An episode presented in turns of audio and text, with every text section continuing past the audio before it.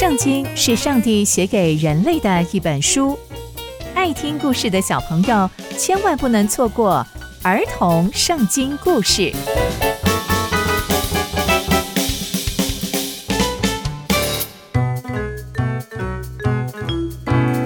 各位亲爱的大朋友、小朋友们，大家好，我是佩珊姐姐。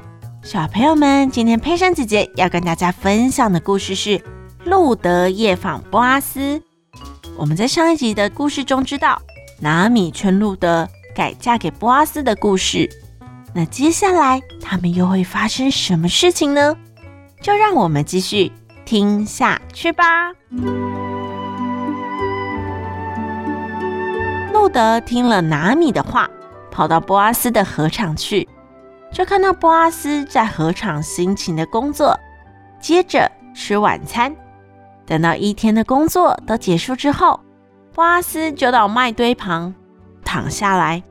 路德就看到这个时机不错，就偷偷偷偷的跑到波阿斯的脚边，然后躺下来。到了半夜，波阿斯一转身就吓醒了，怎么有个女生躺在我的脚旁边啊？波阿斯就说：“你是谁？怎么在这里？”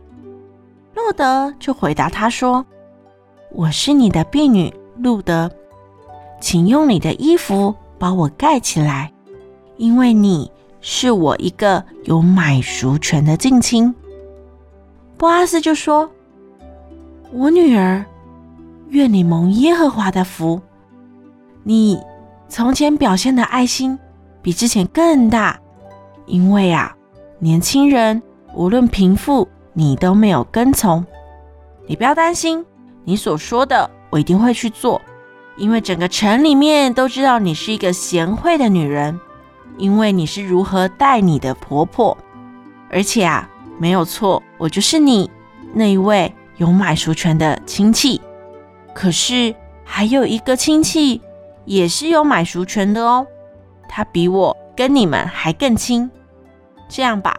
你今天就在这里过夜，明天我会去问他，如果他肯买赎你，那就由他来买赎你；如果他不愿意，我指着上帝发誓，我一定会买赎你，因为我是要守律法的人。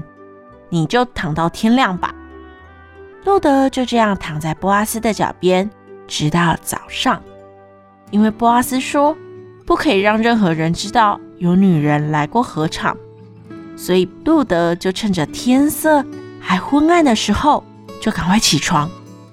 接着，波阿斯还没让他走，他又说：“你把这些大麦带回去吧。”路德就把很多很多的大麦又带回家了。路德回到家之后，就把所有所有的事情都跟拿米说。拿米就回答他说：“路德。”你就安心的等待波阿斯的消息吧，他一定一定会把这件事情处理好的。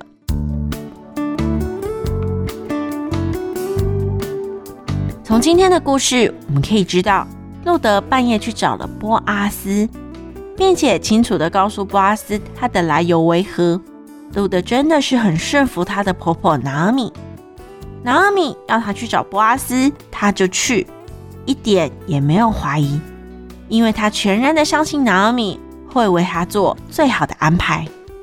那小朋友们，我们对上帝有没有全然的相信呢？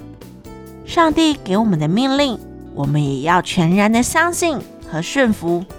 我们更要相信上帝为我们安排的路，一定是最适合、最好的路。刚刚佩珊姐姐分享的故事都在圣经里面哦。